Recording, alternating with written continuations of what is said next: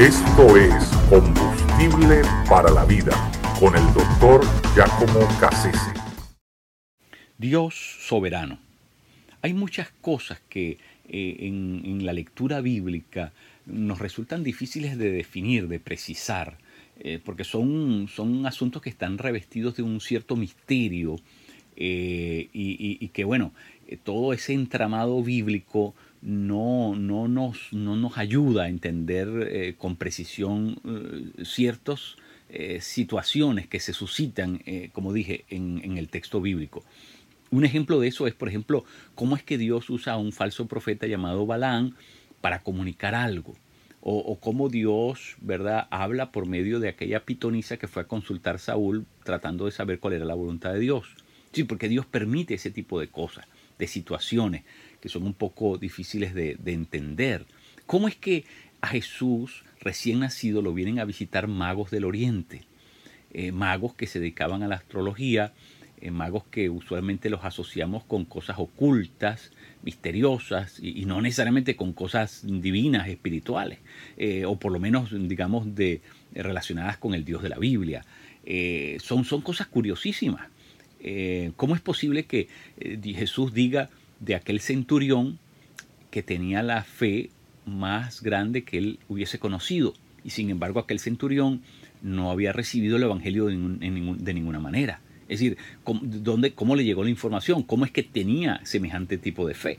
Eh, eh, el caso de aquel otro centurión llamado Cornelio, en capítulo 10 del libro de los Hechos, donde por primera vez cae el Espíritu Santo sobre los gentiles es también un caso muy interesante. Este hombre ya tenía conciencia de Dios y estaba preparado para, para, recibir el Evangelio. Pero ¿cómo sucede todo esto? ¿Sí? ¿Cómo es que Dios trata con esta persona de manera, de manera que, esta persona ya está eh, preparada, lista para, para, para, eh, proseguir en ese, en ese proceso de, eh, de, la fe, del encuentro y de la relación con Dios? Son, son asuntos en realidad que, nos, nos producen más preguntas que respuestas, porque son algo complicado.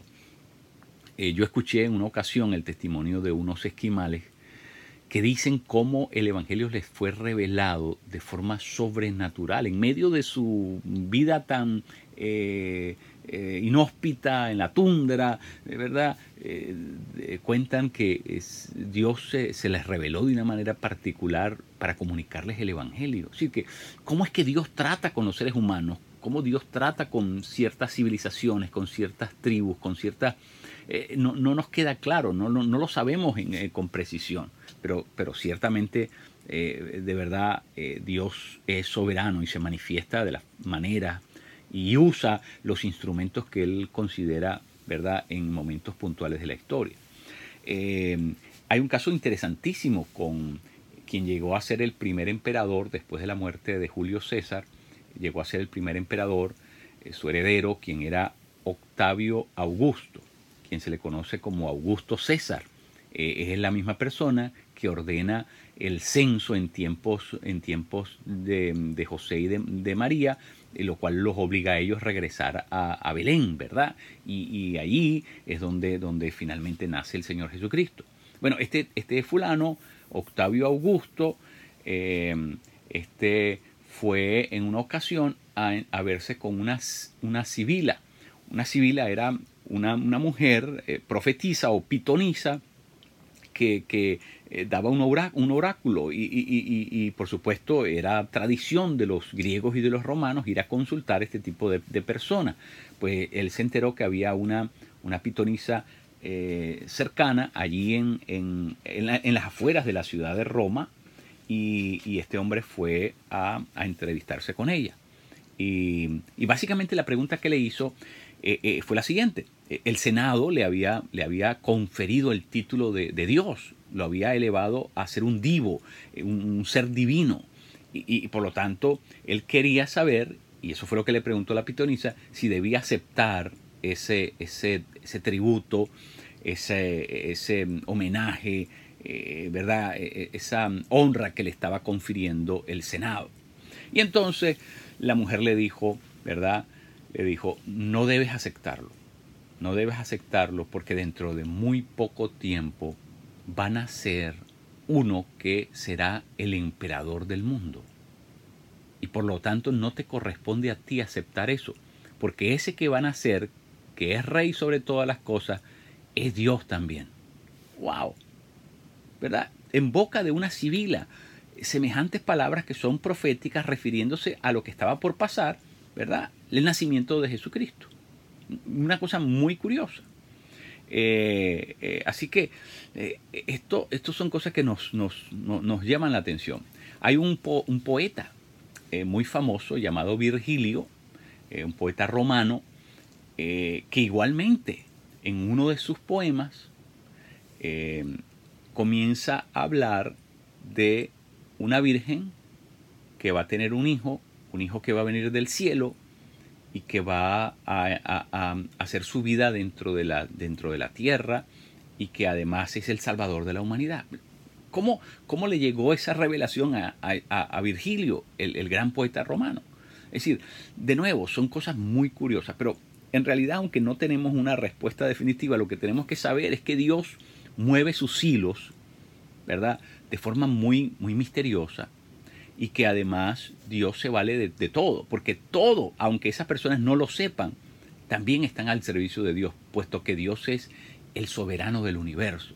Y, y, aunque la persona no esté plenamente consciente, Dios también puede servirse de quien Él quiera, porque por último, Dios nos creó a todos y Dios puede valerse de cualquiera de nosotros para llevar a cabo sus planes.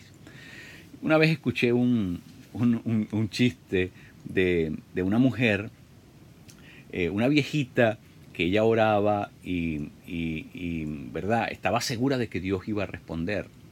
Y, en una ocasión, ¿verdad? Eh, unos, unos, muchachos eh, que la conocían y que sabían que ella todo se lo atribuía a Dios, se enteraron de que esta viejecita estaba pasando por una crisis ¿verdad? económica muy fuerte y, ellos, ¿verdad? Se pegaban a las ventanas de, la, de la, pequeña eh, piececita donde vivía la viejita y escuchaban, la escuchaban orando y pidiéndole a Dios ayuda. Y entonces ellos decidieron jugarle una, una cosa traviesa a la, a la viejita. Lo que hicieron fue que hicieron un gran mercado y se lo llevaron a la puerta de la casa y tocaron la puerta y se, se escondieron, ¿no? Y entonces la viejita, wow, abre la puerta y se consigue con todo aquel mercado y bueno, mete todas las cosas en su casa, alegre, feliz, cantando. Y después estos perversos, mm, ¿verdad? Ponen la oreja en la, en la, en la, en, la ventana y entonces la viejita ora a Dios y le dice, Señor, gracias porque tú me has provisto una vez más y te vales aún de estos muchachos terribles, malos, a estos muchachos pandilleros, aún te sirves de ellos para llevar a, cabo tus planes. Así que, ¿verdad? Dios puede usar a cualquiera de nosotros. Dios para llevar a cabo sus planes usa a las personas que menos podemos imaginarnos. Dios es soberano, es lo que debemos entender aunque muchas cosas no las podamos explicar, tenemos siempre que concluir de la misma manera. Dios es soberano. Así que no te extrañe que Dios use cuervos para alimentarte. No te extrañe que Dios, ¿verdad?, eh, haga que cosas sucedan que en el momento no las entiendes, pero que son solamente la puerta de entrada para que Él pueda hacer algo de manera sobrenatural. No te extrañe que Dios use a Nabucodonosor para, hacerse más grande. No te extrañe que Dios endurezca el corazón de, del faraón para engrandecerse. Por último, Dios es soberano y Él puede hacer lo que Él quiere, como Él quiere. Y nosotros siempre tenemos que tener conciencia de que nuestro Dios es el Señor de todas las cosas, es el Rey de todos. Y que por último, Él siempre tiene la palabra final. Él es el Dios soberano.